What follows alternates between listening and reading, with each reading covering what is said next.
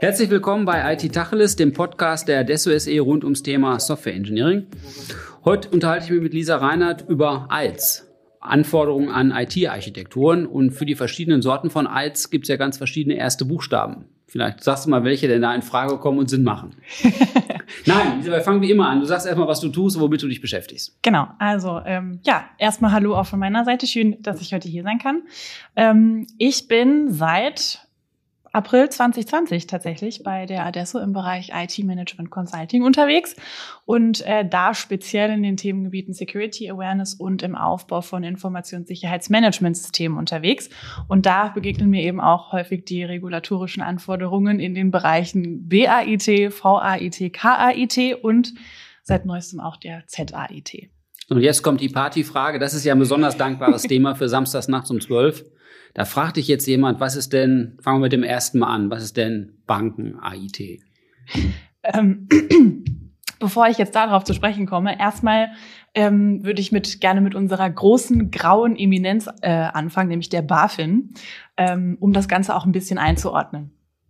Vielen ist die BaFin, also die Bundesanstalt für Finanzaufsicht, heute schon gar kein Begriff mehr. Dabei ist die BaFin quasi unsere Superbehörde, äh, die in Deutschland sage und schreibe mehr als 1500 Kreditinstitute, über 6000 inländische Fonds, ungefähr 400 Kapitalverwaltungsgesellschaften und roundabout 550 Versicherer beaufsichtigt.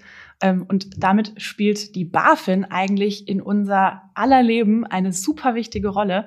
Ähm, schließlich sind wir ja alle irgendwie ähm, Bankkundinnen und Kunden, Versicher, äh, versicherte Anlegerinnen und Anleger. Und ähm, vermutlich sind die meisten von uns äh, zuletzt mit den Nachrichten aus dem letzten Jahr rund um den Wirecard-Skandal über die BaFin gestolpert. Und äh, jetzt sozusagen im neuen Spotlight der Aufmerksamkeit zieht die BaFin die regulatorischen Zügel für Banken, Versicherer und Kapitalgesellschaften deutlich an. Und damit werden zwei deutliche Signale an die betroffenen Branchen gesendet, nämlich erstens, wir prüfen künftig jeden von euch und zwar ohne Ausnahme. Ach, die prüfen zukünftig jeden? Das war doch bisher immer sehr punktuell. Hier mal ein, da mal ein, oder nicht? Genau. Und äh, wie gesagt, Wirecard war da so ein bisschen Ach, der Anfang, wo jetzt alle drauf gucken und sagen, oh, oh, da darf uns jetzt nichts mehr durchrutschen. Und ähm, die Anforderungen gelten eben auch ab sofort, ohne Übergangsfristen. Also ist jetzt die Gretchenfrage ähm, für diese Branchen, wie bekomme ich meine IT möglichst schnell und möglichst effizient aufgemöbelt? Mhm. Ich habe da mal nur, bei Byte habe ich mal reingeguckt. Ich kenne mich ja nicht so richtig damit aus, aber das, mir kam das so vor, als stünde da so normaler, gesunder Menschenverstand drin. Jetzt nichts unglaublich Spezifisches, oder? Das kommt einem am Anfang ein bisschen so vor, deswegen werden diese Projekte auch meistens ganz gerne ein bisschen auf die leichte Schulter genommen. Aber wenn man wirklich mal ganz ins Detail geht und die Anforderungen genau durchliest, merkt man erstmal, was da eigentlich von einem gefordert wird. Die Schwierigkeit kann ja auch sein, was die für Moniten daraus ableiten, aus so allgemeinem Geschnatter dazu, wie so eine Anforderung an die IT aussehen soll. Äh, kann man ja trotzdem noch Hardcore-Moniten ableiten und anschließend den Vorstand unter Druck setzen, weil er die in entsprechend kurzer Zeit ausräumen soll. Ist das so in etwa der Mechanismus, warum? Also haben, haben die Leute überhaupt Angst davor? Ich brabbel jetzt, aber mir kommt es manchmal so vor, als hätten so IT-Vorstände, manchmal sogar Vorstandsvorsitzende von Banken oder Versicherungen schon ein bisschen Manschetten vor so einer Prüfung in, in dieser Angelegenheit, weil sie irgendwie doch da stark äh, dann im Rampenlicht stehen, wenn es schief geht und wenn sie insbesondere im Uniten nicht schnell genug ausgeräumt bekommen. Absolut, aber ich denke, das ist schon eher auch die neuere Haltung der Vorstände. Sonst wurden nämlich in der Vergangenheit diese Anforderungen auch nicht ganz so ernst genommen von den Vorständen, weil man dann auch oft sagt, komm, Projekt hier schnell in der Linie, lass uns das mal abwickeln, damit wir das von der Backe haben, um das jetzt mal so ein bisschen flapsig auszudrücken. Und ähm, das geht dann nämlich in der Regel ganz, ganz stark nach hinten los. Mhm. Also ist, sind ja die Zügel angezogen. Das will man jetzt mal Definitiv. Echt, die, die BaFin will dann wirklich, dass die Betroffenen sich drum kümmern und ja. sich verbessern. Ja. Okay. Wie unangenehm. Gut, aber gucken wir mal auf die vier unterschiedlichen. Zuerst war Byte, dann war Fight, dann war Kite und Zeit, sagst du, gibt's noch gar nicht. Genau, ist jetzt gerade in der Konsultation. Also ähm, vielleicht jetzt für alle die Zuhörer, die sich damit nicht so richtig auskennen, ähm, gibt es jetzt erstmal, wie du gerade sagtest, die drei Verwaltungsvorschriften der BaFin, also die BAIT, die VAIT und die KAIT zur ähm, Zeit komme ich dann gleich nochmal. Ähm, und diese drei Vorschriften geben den Rahmen für die technisch-organisatorische Ausstattung der IT in den Unternehmen der Finanzwirtschaft in Deutschland vor. Ähm, der Reihe nach, die BAIT steht für die bankaufsichtliche Anforderungen an die IT. Die KAIT beschäftigt sich mit den kapitalaufsichtlichen Anforderungen an die IT und die VAIT beschäftigt sich mit den versicherungsaufsichtlichen Anforderungen an die IT. Und diese drei Vorschriften konkretisieren und ergänzen ähm, in Teilen bereits bestehende Anforderungen beziehungsweise ähm, Anforderungen aus dem Kreditwesengesetz und dem Versicherungsaufsichtsgesetz, genauso aus einigen BaFin-Verwaltungsanweisungen, wie zum Beispiel der sogenannten MA-Risk, den Mindestanforderungen für das Risikomanagement und der sogenannten MA-GO, den Mindestanforderungen an die Geschäftsorganisation von Versicherungsunternehmen. Du merkst also schon, Volker, oh. wer in diesem Bereich unterwegs ist, ist auf jeden Fall Profi, sich die verschiedensten Abkürzungen zu merken. Ja, in der Tat, das scheint so zu sein. Aber was wird denn wirklich geprüft? Nehmen wir mal so eine eine VAET-Prüfung als Beispiel. Was wird denn da jetzt tatsächlich, was steht im Mittelpunkt so einer Prüfung so, also greifbar, dass man versteht, mhm. worauf guckt man denn? Also kurz vorneweg, insgesamt ist, betrifft so eine Prüfung neun Untersuchungsbereiche in der VAIT, die zähle ich hier jetzt nicht alle auf. Ähm, diese Untersuchungsbereiche betreffen aber, kurz zusammenfassend zu sagen, auf jeden Fall die wesentlichen Aspekte des IT-Managements. Mhm. Und insbesondere werden die Bereiche Informationssicherheitsmanagement und Informationsrisikomanagement Berechtigungsmanagement und IT-Drittleistungsbezug beziehungsweise Ausgliederung von der BaFin sehr kritisch hinterfragt. Ähm, und dabei werden die Themengebiete der VAIT aber äh, nicht nur einzeln beleuchtet, sondern auch deren Zusammenspiel beziehungsweise Abhängigkeiten untereinander, beginnend bei der IT-Strategie über die Wertschöpfungskette ähm, bis über die Unternehmensgrenzen hinweg zum Outsourcing beziehungsweise Cloud Computing. Und woher wissen wir das? Seit Veröffentlichung der VAIT wurden schon einige Erstversicherer, Pensionskassen und Rückversicherer geprüft. Und bei den meisten geprüften Versicherungsunternehmen hat die BaFin tatsächlich schwerwiegende Feststellungen in diesen genannten Bereichen getroffen. Und die BaFin hat bei diesen Prüfungen in den Unternehmen zum Teil keine internen Prozesse vorgefunden, die ausreichten, um Informationsrisiken zu erkennen und auch zu bewerten. Und eine weitere Erkenntnis aus diesen bisherigen Prüfungen ist, dass viele Unternehmen oft nicht genau festlegen, wie schutzbedürftig bestimmte Informationen sind. Und daraus resultiert auch, dass es eben nur eingeschränkt möglich ist, die Informationsrisiken risikoorientiert zu steuern. Mhm. Lass uns mal drauf gucken, was kann denn passieren? Jetzt kommt die BaFin und findet da so Defizite und sagt so, so, so geht's nicht, heile machen.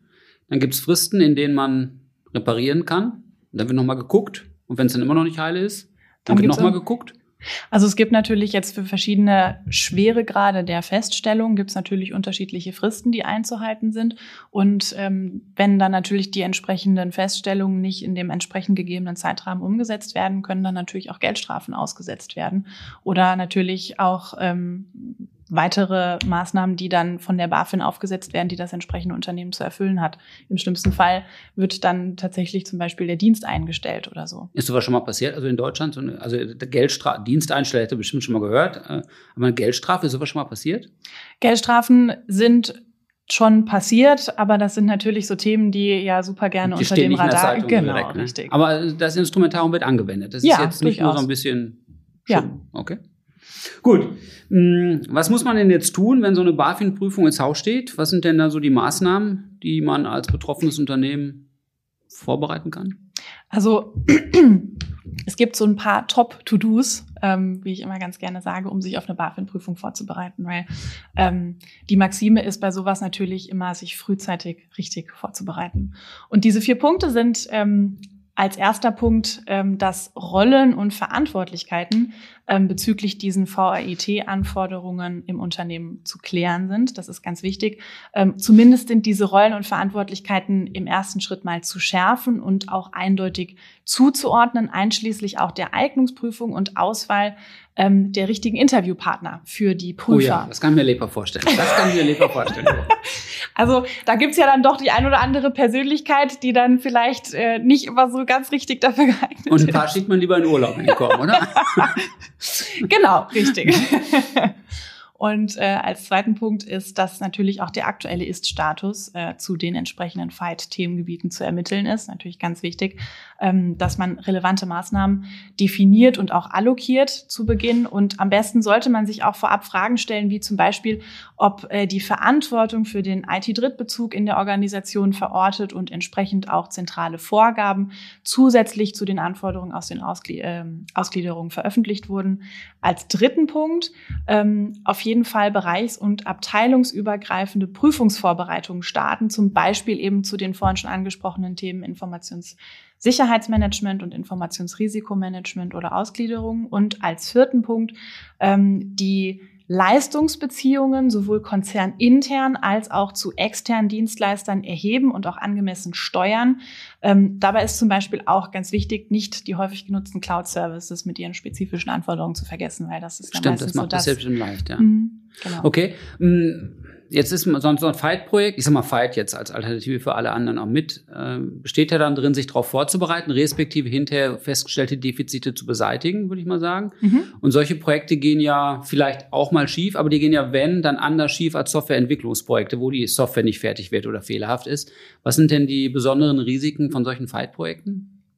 Ähm, aktuell ist es so, dass die regulatorischen Anforderungen von den Vorständen der Versicherer noch nicht ernst genug genommen werden. Und diese fatale Einschätzung führt dazu, dass die Umsetzung von Fight-Vorgaben nicht ordentlich als Projekt aufgesetzt wird, sondern am liebsten so nebenbei als Linienaufgabe äh, abgewickelt werden Oh, das will. machen die Versicherer ja sowieso gerne. Ne? Äh, Also nicht nur ordentliche Projektorganisationen, sondern so nebenbei. Und ganz viele Leute machen mit 10% ihrer Arbeitszeit mit. Genau, so soll das ja am liebsten laufen. Das wäre die ideale Vorstellung. Aber nichtsdestotrotz ist genau das der große Fehler. Denn meist werden diese regulatorischen Anforderungen der VAIT überflogen und zu schnell auf die leichte Schulter genommen. Mhm. So nach dem Motto, hier und da fehlt vielleicht noch ein bisschen Dokumentation oder eine kleine Risikoanalyse für ähm, einen Nebenprozess können wir vielleicht noch durchführen etc. Und nicht selten folgt da aber dann der Schreck quasi auf dem Fuße, denn sobald die Anforderungen wirklich ganz genau gelesen und Schritt für Schritt auf den Prüfstand gestellt werden, wird das inzwischen doch Projekt immer größer und größer, da die gängigen Standards wie zum Beispiel die ISO 27001 oder der BSI Grundschutz beachtet werden müssen. Und neben den inhaltlichen Fallstricken wird aber auch gern unterschätzt, wie viel Zeit Geld und Manpower in ein ordentlich aufgesetztes VAET-Projekt gesteckt werden müssen. Und viele Versicherer sind ähm, auch unsicher, da die Erwartungshaltung der BaFin-Prüfer überhaupt nicht bekannt ist. Und es ist eben durchaus wichtig, die Anforderungen der Prüfer zu kennen, im Sinne von, welche Fragen werden mir denn da eigentlich gestellt? Oder auch mit anderen Worten, wie hoch liegt denn eigentlich die Latte, über die ich springen muss? Und ist das ausreichend, was Klar, ich und, so und ausreichend überhaupt reicht habe? Ja. ja, keiner will ja einen sehr gut haben in der Prüfung. Ausreichend reicht ja, wenn es mit Aufwand, mit weniger Aufwand einhergeht. ne? Eben, wir kennen ja alle den Spruch, ein gutes Rennpferd springt nur so hoch, wie es muss. Und sind die Prüfer denn so genormt, wenn du sagst, das skaliert jetzt und da, die werden jetzt, die prüfen jetzt öfter, die gehen jetzt überall hin, die, die Menschen, die da kommen und Fragen stellen und Dinge untersuchen, folgen die denn so einigermaßen den gleichen Prozessen und Rastern oder ist da noch viel Individualität drin? Es gibt schon so ein bestimmtes Schema, dem man, ähm, dem man begegnet bei den BaFin-Prüfern. Ähm, deswegen ist es auch ganz wichtig, ähm, das geben wir auch so als Tipp immer mal gerne auf den Weg, eben einen, mit einem Dienstleister zusammenzuarbeiten, der so ein bisschen die Prüferbrille aufhat Mhm. und weiß, was auf den Versicherer in diesem Fall zukommt, damit man sich ein bisschen darauf einstellen kann und zum Beispiel eben auf die gesetzten Fokusse auch speziell eingehen kann. Jetzt haben wir im Kontext der insgesamt sehen wir immer mehr Regulatorik. Also die, die vier Anfangsbuchstaben für die AIDS sind hier schon ein Beispiel, die kommen der Reihe nach. Vielleicht gibt es demnächst noch mehr Anfangsbuchstaben, aber da wollen wir mal gar nicht drüber spekulieren. Wie geht es denn insgesamt mit der Regulatorik weiter? So grundsätzlich ist das Thema Transparenz und, und noch mehr Dokumentation ja eins, das immer weiter Raum greift. Müssen wir in dem Kontext ja auch damit rechnen oder sind wir am Ende der Fahnenstange angekommen? Ähm, also ich würde sagen, wir sind definitiv noch nicht am Ende der Fahnenstange und wir sehen ja an dem neuen Konsultationspapier zur ZAIT, dass Regulatorik immer wichtiger wird und auch immer mehr, also in immer mehr Branchen Anwendung findet. Und auch die Anforderungen, ähm, geschuldet durch die immer rasantere Fortentwicklung der Digitalisierung und Vernetzung, steigen rapide an. Und nicht nur das, ähm, super viele disruptive Produkte junger und agiler Wettbewerbsteilnehmer ähm, in den Branchen erfordern auch kreative Antworten und deren Umsetzung benötigt die richtige IT-Infrastruktur, Stichwort moderne IT. Und im regulatorischen Umfeld wird zum Beispiel die sogenannte operative Informationssicherheit, die bisher nicht Bestandteil der VAIT ist, mhm. in Kürze ergänzt. Das bedeutet, Unternehmen müssen ein sogenanntes SIEM, das für Security Information and Event Management steht, etablieren. Das bedeutet, ein SIEM hilft Unternehmen dabei, eine ganzheitliche Sicht auf die Sicherheit der IT eines Unternehmens zu werfen. Das heißt, ähm, viele spannende Themenfelder auf jeden Fall, die da perspektivisch noch auf uns zukommen. Ich nehme ja wahr, dass IT in so technologisch disruptiven Zeiten wie diesen immer stärker mit den Fachbereichsanforderungen verhäkelt werden. Also nee, ich fange nochmal anders an. Also IT muss immer mehr vor dem Hintergrund der Fachbereichsanforderungen bewertet werden und Innovationen müssen äh, bewertet werden im Hinblick darauf, ob sie denn auch die Fachbereichsanforderungen unterstützen, neue Geschäftsprozesse, neue Services unterstützen. Wenn das so ist, dass da Fachanforderungen und IT näher zusammenwachsen, dann wird doch so eine reine IT-Prüfung auch nur die eine Seite der Medaille sein, oder? Muss das nicht auch abstrahlen bis in die fachlichen Zusammenhänge, so dass da auch geprüft wird, ob die, die fachlichen Dinge ordentlich gemacht werden? Ist das nicht auch BaFin-Job dann? Ähm, definitiv, also um da sozusagen jetzt ein bisschen auszuholen zu dem, was du jetzt sagtest, ähm, das betrifft so ein bisschen das Thema der IDV, also die individuelle Datenverarbeitung, mhm. weil auch das ist jetzt ein Bereich, der ähm, durch die VAIT ähm, neu integriert wurde und auch immer wichtiger wird. Und ähm, IDV beschreibt die ja von Fachbereichen selbst entwickelte Anwendungssoftware zum Beispiel. Und ähm, diese, äh, diese, diese Punkte werden nämlich auch künftig als sonstiger Fremdbezug von IT-Dienstleistungen von der BaFin betrachtet. Und ähm, wichtig ist nämlich zu wissen, dass IDV häufig für geschäftskritische Themen äh, mhm. verwendet wird. Und genau diese Tatsache beinhaltet quasi ja schon das inhärente Risiko, dass eine Art Schatten-IT ja. gemanagt wird. Mhm. Und ähm, ich denke, uns ist allen klar, dass geschäftskritische Themen einem erhöhten Schutzbedarf unterliegen.